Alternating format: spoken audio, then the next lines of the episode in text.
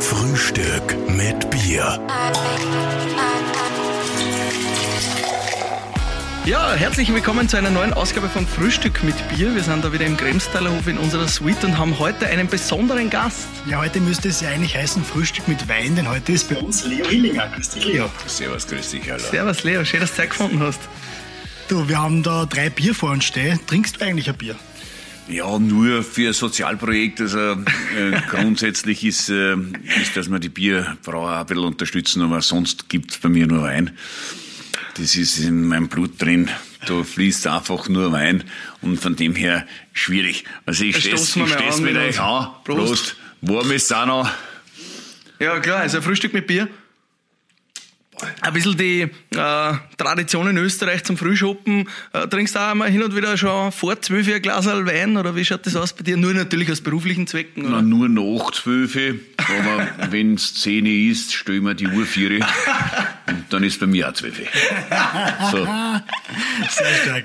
Lieber Leo, wir kennen ja alle deine Geschichte schon sehr, schon sehr gut. Du hast 1990 äh, das äh, Weingut übernommen deiner Familie und mit großen Schulden zu der Zeit und hast es mittlerweile zum äh, größten privaten Weingut Österreichs ausgebaut.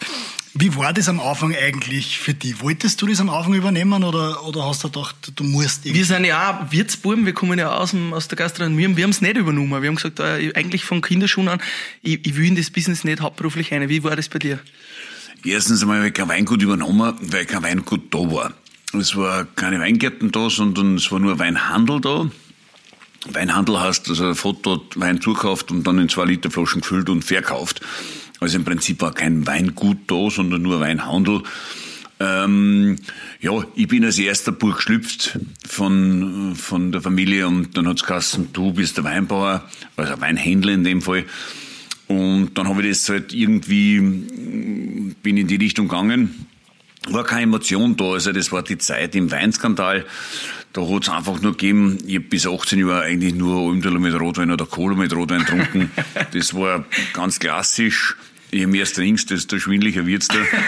Aber zum Produkt habe ich keinen Bezug gehabt. Ähm, Weil mein Vater da sogar bei seinem 70er habe ich Hill 1 da stehen gehabt. Das ist mein, mein Meisterstück eigentlich.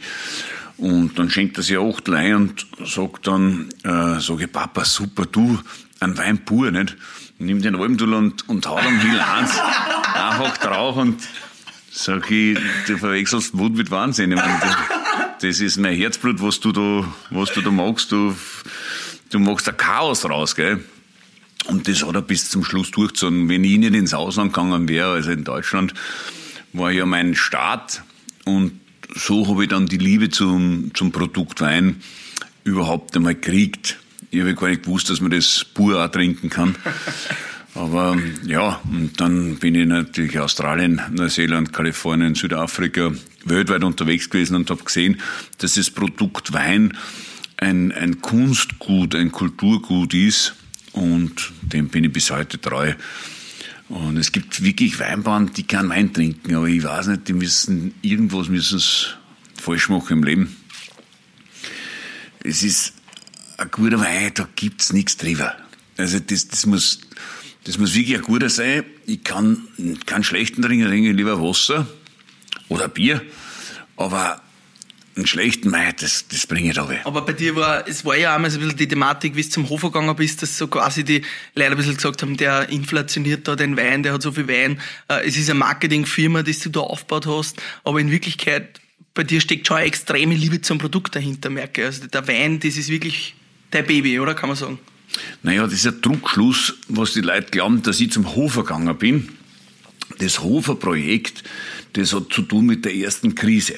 Ich bin Unternehmer, ich bin eigentlich der Mensch, der 100 Familien ernährt und da muss ich strategisch ein paar Entscheidungen treffen. Und das habe ich bei der ersten Krise gemacht. Ich habe ein Konzept gemacht für Hofer, wo ich mit äh, Weinhändlern und Winzergenossenschaften zusammengearbeitet habe, ihnen gesagt, wie der Wein zu machen ist, die Qualität zum Top gebracht haben und das exklusiv zum Hofer verkauft habe. Das hat nichts mit meinem Weingut zu tun, Leo Hillinger. Ich habe äh, jetzt mittlerweile 100 Hektar Weingärten und die biologisch äh, ähm, bewirtschaftet und das verkaufe ich als Leo Hillinger Wein. Flat Lake ist ein eigenes Projekt, das auch sensationell funktioniert, weil die Leute glauben, das ist ein Hillinger Wein. Ja. Er ist auch von mir gemacht, aber nur die anderen haben es produziert. Mhm. Das könnte ich auch gar nicht äh, vom Preis-Leistungs-Verhältnis her. Bei mir kostet die Traube in der eigenen Produktion teilweise mehr wie dort der Wein. Ja. Und von dem her geht sich das gar nicht aus. Mhm. Aber die Leute in Österreich, die lieben es, neidig zu sein und dann hasst der Hillinger jetzt beim Hofer. Beim Hofer zu sein, ist eigentlich ein Qualitätsprodukt. ein Ritterschlag eigentlich. Ein Ritterschlag. Aber nein, das wollen die Leute nicht sehen. Die Leute sind schon neidig. Nicht? Der schaut auch nicht aus wie ein Weinbauer, dann ist er da im Fernsehen. Ja. Und es ist dauernd immer irgendwas, wo man sich rechtfertigen muss für gar nichts. Ja. Und ich, ich reagiere da schon immer mehr. Mir geht das schon so auf die Nerven. Das geht da ein und da außer, weil da, da kannst du das Leben nehmen. Man muss sich mal vorstellen, bevor ich diese Entscheidung getroffen habe, dass ich diese Marke mache mit diesen Winzergenossenschaften und Weinhändlern, war in jedem Fünf-Sterne-Restaurant, in jedem Haubenlokal drin.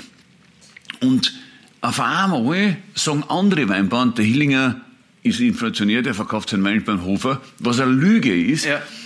Und ihr müsst euch vorstellen, auf einmal haut mich jeder aus. Freund, Blutsbrüder, die wirklich bei mir gestanden sind, da in Linz, Weredille, die, ja. die, die, die sind, auf einmal haben gesagt, na, dieser Hoferprozent, das, das einfach aus den Haaren dahergezogen. Das heißt, du hast gesagt, du hast das in der Krise gestartet, das Projekt. War das dann im Nachhinein eigentlich äh, so erfolgreich, wie du das gedacht hast? War es ein Krisenretter oder war es dann eigentlich schon ein Projekt, das was du lieber nicht angefangen hättest, weil du sagst, jetzt hast du, hast du eigentlich deine guten Kunden vertrieben damit, oder? Was ja, ist das Resümee? ist ein guter Kunde, das möchte ich auch dazu sagen. Na klar, sowieso In diesem Projekt, ich stehe hinter dem Projekt. Ich habe das Projekt aus dem Herzen aus so gemacht, hat, hat ja auch nichts zu tun mit meinem Projekt. Die Leute ja. wollten das nur so sehen. Mhm, Wenn klar. ich zum Beispiel die nicht mag, sage ich, hey, das taugt mir nicht. Ja, irgendwie erfinde du hast AIDS. Und dann sage ich, ob den Arzt habe ich gesehen, nein, ein Test, auf einmal gibt er keiner mehr die Hand. So ist mir gegangen. Ja. Aber eins kann ich euch sagen, das war die beste Entscheidung meines Lebens, weil sonst hätte ich leidend lassen müssen, sonst hätte ich komplett zurückstecken müssen. So bin ich über die Krise gegangen und so kann ich die nächste Krise auch meistern, weil ich keine Schulden habe. Ja. Mein Unternehmen ist auf gesunden Beinen und ich bereite gar nichts. Ich lasse mich da nicht von den anderen beeinflussen, von den ganzen Neider. Mhm. Interessiert mich ja gar nicht. Apropos nächste Krise, die wäre ja eigentlich jetzt. Wie sehr spürst du die Corona-Krise? Ist der Umsatz gestiegen, weil die Leute haben alles saufen? Ja, ihr seht das ein bisschen, ne? ihr habt auch Hotel, ihr habt auch Gastronomie. Wenn wir die keinen Wein verkaufen, eben. Ich meine, natürlich spielt die Krise, ja. weil die ganzen Hotels und Restaurants zu haben und die ganzen Weinhändler keinen Wein verkaufen können. Die Leute trinken vielleicht mehr zu Hause und deswegen habe ich ja gesagt, ich mache andere Strategien wo ich ja Geld verdiene Weil in so einer Krise. jetzt wenigstens ein Geld. Ganz genau. Und da ist es ja so, dass ich über die Krise deswegen auch gut drüber komme, weil ich ja strategisch war für mich immer klar, ich habe so viel Schulden übernommen. 400.000 Euro zu 17 Prozent Verzins, keine Kunden, keine Weingärten. Das ah. ist ein Todesurteil normal. Und ich habe eins gesagt in meinem Leben, bevor ich nochmal so dastehe, dann möchte ich gar nichts mehr machen. Und deswegen habe ich gesagt, privat schaue ich nicht auf mich, sondern ich schaue auf meine Mitarbeiter. Und bevor ich nicht schuldenfrei bin, baue ich selber kein Haus. Ich habe mit den Eltern zusammen gewohnt, bis vor kurzem bis ich schuldenfrei war. Und dann habe ich gesagt, okay, jetzt bin ich privat so weit, dass ich ohne schlechten Gewissen ein Haus bauen kann. Wir haben die, die Eltern in einem Haus gehabt, das ist ganz normal gewesen. Aber ich habe auch mit den Eltern immer ein gutes Verhältnis gehabt, ich habe auch keinen Stress damit gehabt. Mhm. Da sind schon die Kinder groß gewesen und, und trotzdem ist man mit Mama, mit Papa zusammen. Das ist ja nichts Schlechtes. Ja, ja aber ich, ich, ich, muss mich nicht profilieren mit einem Haus oder mich selber in den Himmel heben und dann steht die Firma schlecht da. Das mhm. interessiert mich nicht.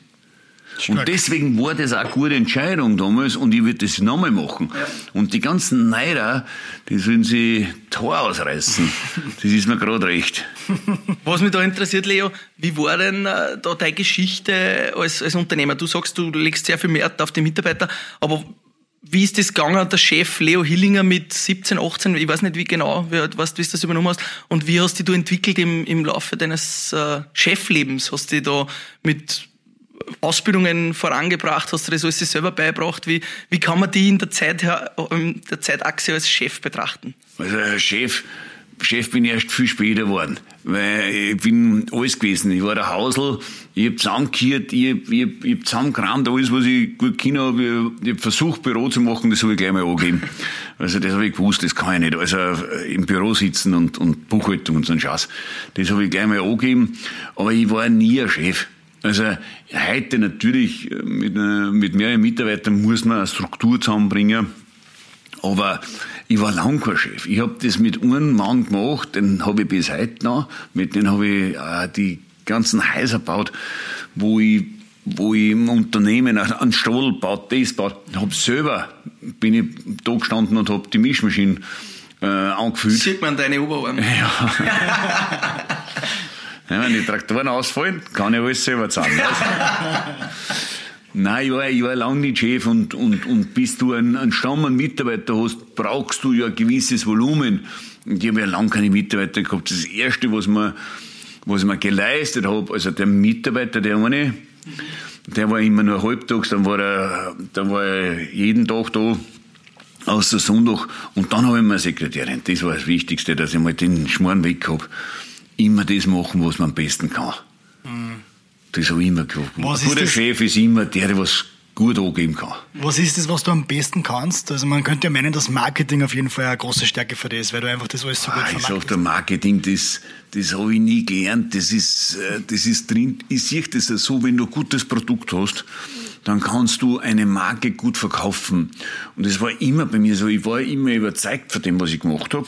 Für mich war das sehr wichtig, dass ein Gurwein da. Ich, ich habe einmal in, in, am Anfang, weil ich so viele verschiedene Produktionsstätten gehabt habe, dort da, dann ist einmal ein Wein oxidativ worden. Und den habe ich dann fühlen müssen, weil ich keinen gehabt habe. Aber den habe ich dann nicht verkaufen können. Das war nicht so, wie ich es haben will. Und, und da, da muss man, das Produkt muss 100% stimmen. Schlechtes Produkt, gutes Marketing, schneller tot. Das müsst ihr euch alle merken. Die sagen immer, ja, der Hillinger, das Weinbauer, der macht ja die Qualität, kannst du vergessen. Das, der kann meine Weine nicht gekostet haben. Das ist ein Schwachsinn. Das ist eine Lüge, weil im Vergleich blind können wir da alle international mithalten. Und das habe ich schon zigmal beweisen, bewiesen. Und du hast ja als Unternehmer ja immer wieder auf, auf sehr viele Füße aufgestellt. Also wenn man, wenn man so äh, die so anschaut, glaubt man, der Tag hat 36 Stunden, weil du hast von, kommst von einem ins andere. Wie kriegst du das alles unter den Hut, das zu planen? Wie viele Unternehmen, also du hast ja schon mehrere Unternehmen, bist du mehrere beteiligt. Wie geht sich das alles aus? Ja, das, das fragen mich viel. Und ich frage mich selber auch, wie sich das ausgeht. Nein, ihr lacht, aber also ich, ich bin heute um vier Uhr aufgestanden in der Früh, dafür schlafe ich am Abend weniger. Also ich, ihr lacht, aber weißt, das, das kann man nicht machen mit einem 8-Stunden-Tag. Mhm. Das geht ja mit einem 16-Stunden-Tag nicht aus. Ähm, was ich sehr gut kann, äh, als Unternehmer, ich bin nicht nur ein guter Stratege, sondern ich bin ein guter Motivator für meine Mitarbeiter. Äh, ich kann es gut motivieren und kann es gut ähm, in, in die gewisse Richtung drängen. Das ist, das kann ich. Ähm, ich schätze die Mitarbeiter, das heißt, ich zahle gut und behandle gut. Das muss beides da sein. Ich interessiere mich auch für private Dinge. Mir sind die Leute nicht wurscht. Es ist wie eine Familie. Also bei mir ist, ist es so, also normalerweise unter zehn Jahren kündigt bei mir fast keiner. 10, 15 Jahre. Also da, da muss schon irgendwas Besonderes sein. Ich habe hab einen Mann, mit dem bin ich 30 Jahre jetzt zusammen. Die Mitarbeiterin ist Hast jetzt... du den schon mit fünf kennengelernt, oder wie? Ja, genau. Und der, vor 30 Jahren habe ich angefangen, 1990, muss man sich mal vorstellen. Und mit ihm und einer Mitarbeiterin ist dann drei Jahre später gekommen. Also, die ist 28 Jahre bei mir im Unternehmen. Wahnsinn. Also nur, dass man weiß, ähm, und da habe ich mehrere. Mittlerweile ist, mit dem, was ich angefangen habe, den Sepur, ist schon 15 Jahre bei mir. Wahnsinn. Das ist unglaublich, oder? Stark. Wie viel schlafst du? Wenig. Also, ähm, so um die vier Stunden. Hast du das antrainiert, äh, weil du gesagt hast, du brauchst mehr Tag, damit sich das alles ausgeht, die ganze Sachen, die du, die, die du erleben kannst und erleben willst? Das muss man sich antrainieren und, und vor allen Dingen, man muss sehr konsequent sein. Wie in meinem Büchel steht, Konsequenz, Konsequenz, Konsequenz. Das kommt nicht von irgendwo her. Ähm, Essen zum Beispiel, also ich esse 18 Stunden nichts.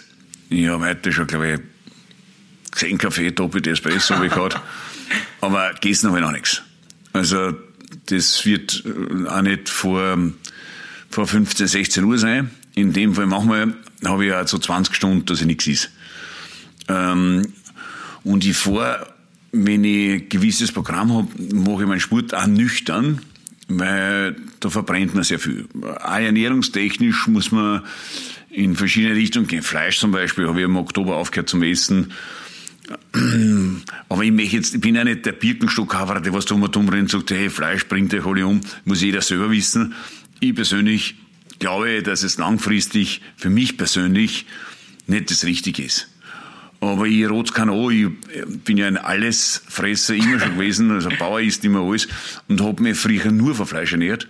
Und von dem her, ähm, das ist nur so eine Umstellungsphase, also für mich momentan so eine Umstellungsphase, ich lese sehr viele Bücher und da habe ich mir gedacht, das ist, glaube ich, für mich das Beste. Und ich merke das auch körperlich. Mhm. Der Frühstück mit Bier. Bierwagen. Weil ja, da hört man und sieht man da hinten schon unseren Bier-LKW, der gerade vorfährt. Unser Bier-LKW ist am Weg. Das heißt, erstens stoßen wir mal wieder zwischen den Raum, wir sind bei Frühstück mit Bier. Cheers. Prost. Und der Bierwagen, wann der kommt, das heißt doch, wir äh, hätten gern eine lustige Geschichte, die bei dir im Rausch mal passiert ist oder irgendeine Jugendsünde irgendwie. Irgendwas, was du sagst, das plaudert dir eigentlich ungern aus. Hast du irgendeine eine, eine Geschichte für uns? Es gibt so viele Geschichten, aber Rausch habe ich noch gar keinen gehabt. Das ist ein Damenspitzel vielleicht, ne? Ähm, ja, es ist, es ist immer, für mich ist es ganz peinlich, ähm, zu viel zu trinken. Also ich, ich trinke wirklich relativ viel, äh, für so einen normalen Menschen richtig viel. ich mache aber immer so drei, vier Tage in der Woche Pause und dann mache ich mal eine Woche oder vier Wochen Pause. Aber ich trinke, wenn ich trinke, dann halt schon mehr nicht. Was und ist das so in Flaschen circa? Kann man das? das, das jetzt, Bei dir ist ein Damenspitzeler Flaschen wahrscheinlich, oder? Das geht ja nicht aus. da also, du nichts. Wenn ein 92 gehabt, 96 Kilo, also bitte da. Und außerdem trainiere ich schon mein ganzes Leben. Aha. Aber äh, so, so betrunken zu sein, ist für mich ganz schlimm. Also so richtig äh, nicht mehr zu wissen, was ich sage. Wenn ich zum Beispiel einen Vortrag habe, trinke ich gar keinen Tropfen. Ja, erst nachher. Meistens fahre ich heim, da trinke ich dann auch wieder nichts. Also aber, aber nicht zu wissen, was ich tue, ist das Schlimmste für mich. Also deswegen, wenn ich wirklich mehrere Flaschen Wein trinke, dann muss ich immer viel Wasser nachtrinken, dass sich das irgendwie aufhebt. Aber es ist mir natürlich schon passiert, dass ich einmal so eine Damenspitze gehabt habe und so. Und, und dann nicht zu wissen, was der nächste Tag, was da los war. Das ist das Schlimmste gewesen. Und, und da ist mir so eine, eine Szene passiert. Da, da habe ich mit meiner Mutter geredet und natürlich schwer emotional äh, und habe ihr Sachen erzählt, die ich normal nie erzählen würde. Also ganz schlimme Sachen. Und dann den nächsten Tag hat sie mir ganz arg angeschaut, ich habe nichts mehr gewusst davon. und, dann, und dann hat sie gesagt, ich bin so froh, dass ich die Mama bin. Weil wenn ich nicht die Mama war, dann hätte ich mir heute nichts mehr mit dir reden. das war eine harte, okay, war eine harte Geschichte. Äh, das glaube ich. Äh, sie hat mir nie gesagt, was ich erzählt habe, aber es muss, es muss ganz arg gewesen sein. Wenn die Mama schon sagt, das war ja, arg. Ja, dann muss es arg gewesen sein, ja. das stimmt, ja. Du hast generell eine sehr intensive Beziehung zu deinen Eltern, wie man merkt, hast eben sehr lange noch zusammen gewohnt. Was ist denn das, was für, die, für deine Eltern vielleicht von Mama und Papa getrennt am meisten gelernt hast oder mitgenommen hast? Ähm, ich bin eine gute Mischung zwischen Mama und Papa. Ähm, das muss ich mir bei beiden bedanken. Ähm, meine Mama ist die Diplomatin. Meine Mama hat Stil, Klasse, die kann sich anziehen. Meine Mutter kann zuhören. Das heißt, das ein bisschen das Marketinggefühl und das Genau, Verkaufen. das kommt von ihrer Familie aus. Meine Onkel sind auch so in die Richtung. Und, und, und, und sie, sie hat, sie ist belesen, die ist, äh, die reist, die, die ist, ähm, die ist sehr hart. Meine Mutter ist sehr hart, weil sonst hätte den Vater nicht aufgehalten. und der Vater ist der ist immer erschienen. Dem war das wurscht. Bei der, beim Bäcker ist eine Schlange gestanden vor 20 Meter. Der hat so da, wie man ein Brot schon bestellt hätte. ich gehe vier, ich nimm das Brot. Danke fürs Gespräch. Und der, der, der, hat mit jedem ist der gut ausgekommen. Und von dem hast du auch ein bisschen das, das Hackeln, oder? Ein bisschen das Umsetzen, das einfach tun, oder? Das bodenständige Umsetzen. Das, ja, das ist konsequent und vor allen Dingen Bodenständigkeit habe ich von, meine, von beiden Eltern. Der Vater ist halt, der ist immer so eingekracht, was der hat die Diplomatie nicht gehabt, aber den haben die Leute auch geliebt, weil der, der hat dieselbe Stimme, die habe ich auch von ihm gehabt und, und die großen Hände und also das, das Männliche mhm.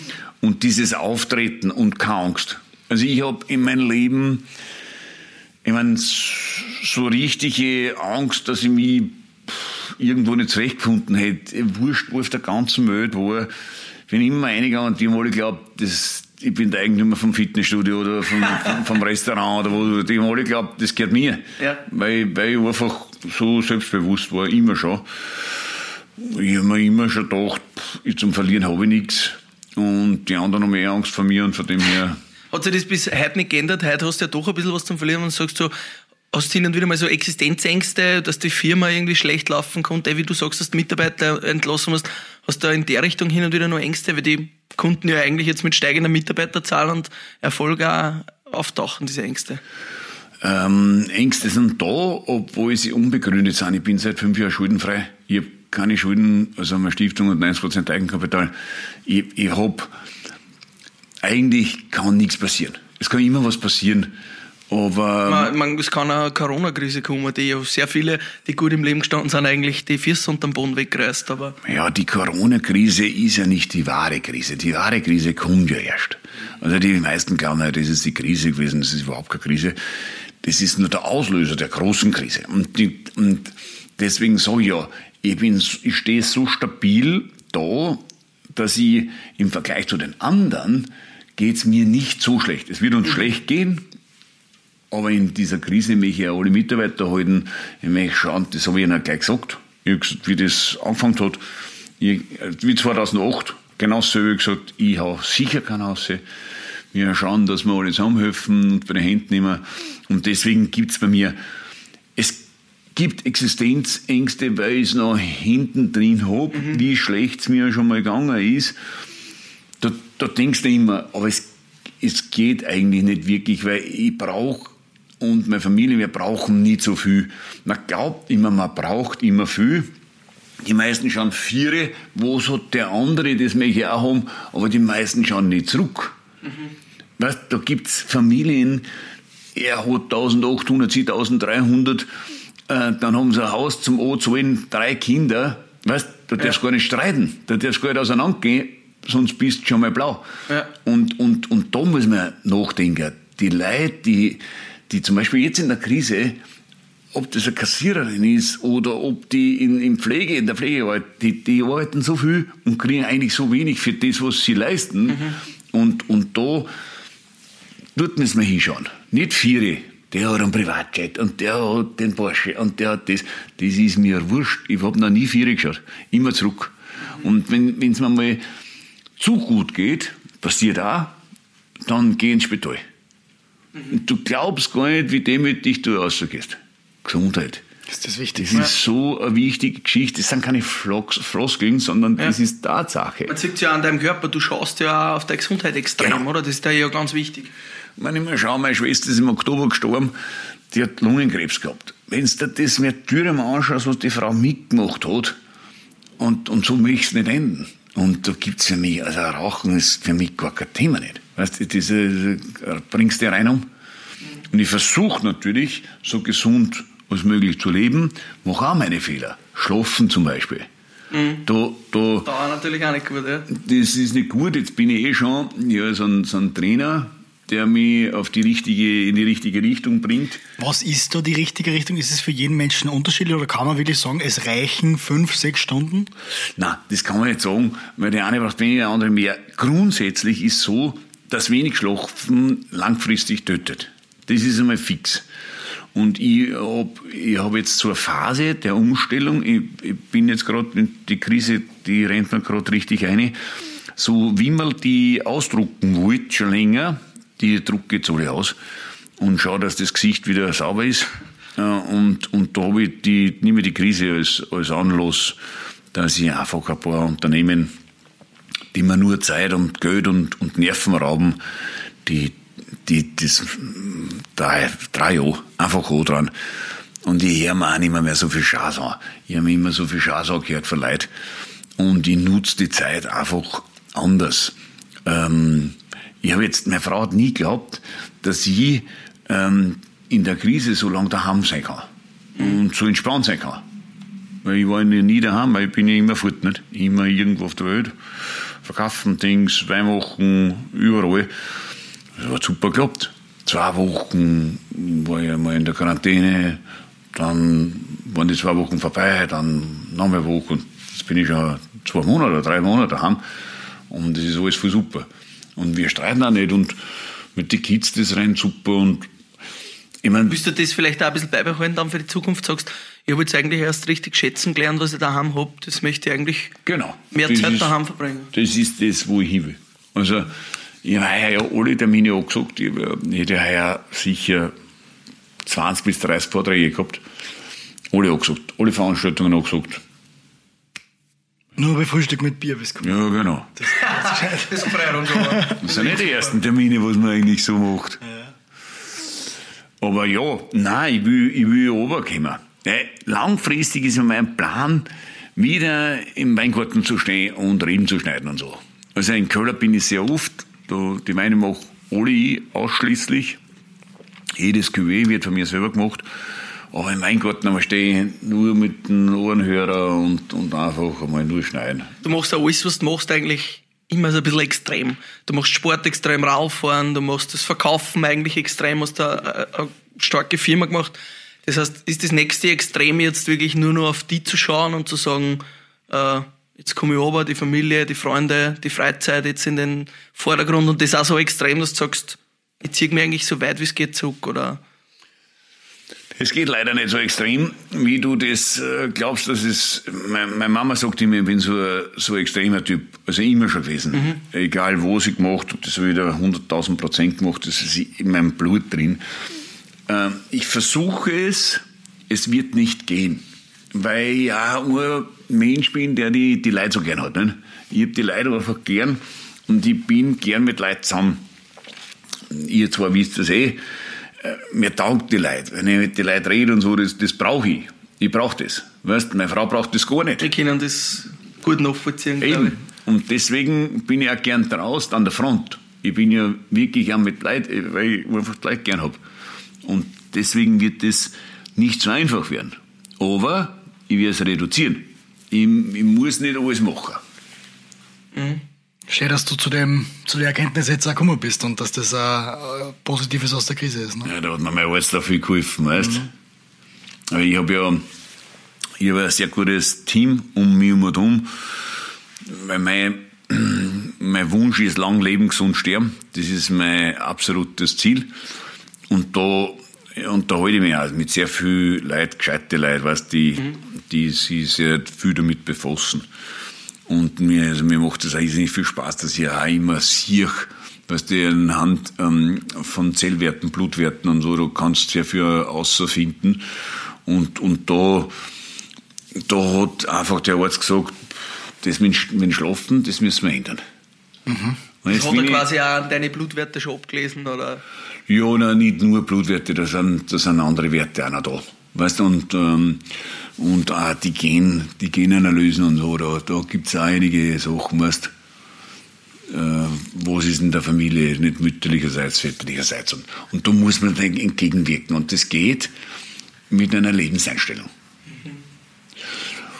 Und ich habe ja so eine positive Lebenseinstellung, das ist unfassbar. Bei mir war einer mal in der Show, der hat mir so eine Glücks-App verkaufen wollen. Sag ich, pff, wenn ich den App habe, fange ich zum Fliegen an. Mir geht schon so gut. Apropos Show, hast du vielleicht irgendwie nur ein Startup oder zwei, das du jetzt in der Krise sagst, dem widme ich mich jetzt. Äh, neben dem Wein sage ich, das ist was an das glaube ich, da investiere ich jetzt Zeit, das kommt jetzt richtig groß werden. Kann man ein bisschen schon so in die Zukunft schauen, was ja, das nächste hab, Baby ist? Ich habe jetzt gerade heute einen Termin, in, eigentlich habe ich vor 15 Minuten gehabt. ähm, Ja, wir- wir kommen schon zum Ende. Deswegen bin ich da, ähm, da in Linz. Und, ähm, und, und dann das glaube ich, das wird ein, ganz tolles Projekt, hat mit Fitness zu tun. Ähm, in diese Richtung denke ich, ähm, da habe ich ja sehr viel Know-how, äh, das ist ein guter Partner und, und das ist schon ein Teil von einer Firma, wo ich schon beteiligt bin. Also das ist jetzt sehr kompliziert, aber es, es, wird, es wird irgendwann, wird es dann Es wird was kommen. In okay. Richtung Fitness. Ist in klar. Richtung Fitness. In Lieber Richtung- Leo, zum Schluss von Frühstück mit Bier haben wir immer so einen kleinen Wordrap. Wir, ähm, Wir nennen ihn liebevoll auch Bier-Rap. Bier-Rap.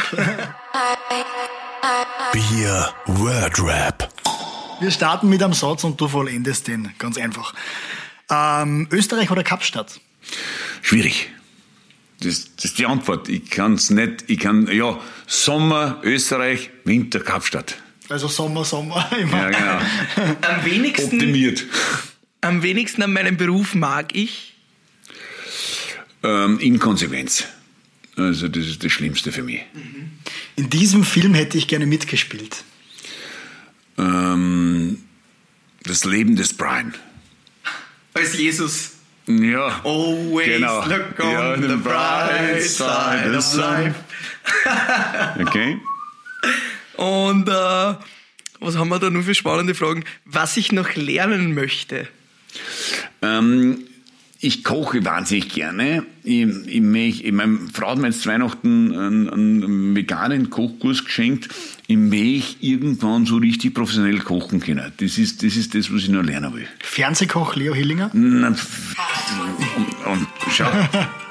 Passt. Schau. Ich glaube, das ist der Zeitpunkt. Das ist perfekt. Äh, Meine Lieben, vielen Dank, lieber Leo, dass du da warst. Wir wünschen dir noch einen geilen Tag. alles Liebe. Bis Ciao. bald. Servus. Servus. Harry, was gibt's? Ich bin gleich da. Frühstück mit Bier.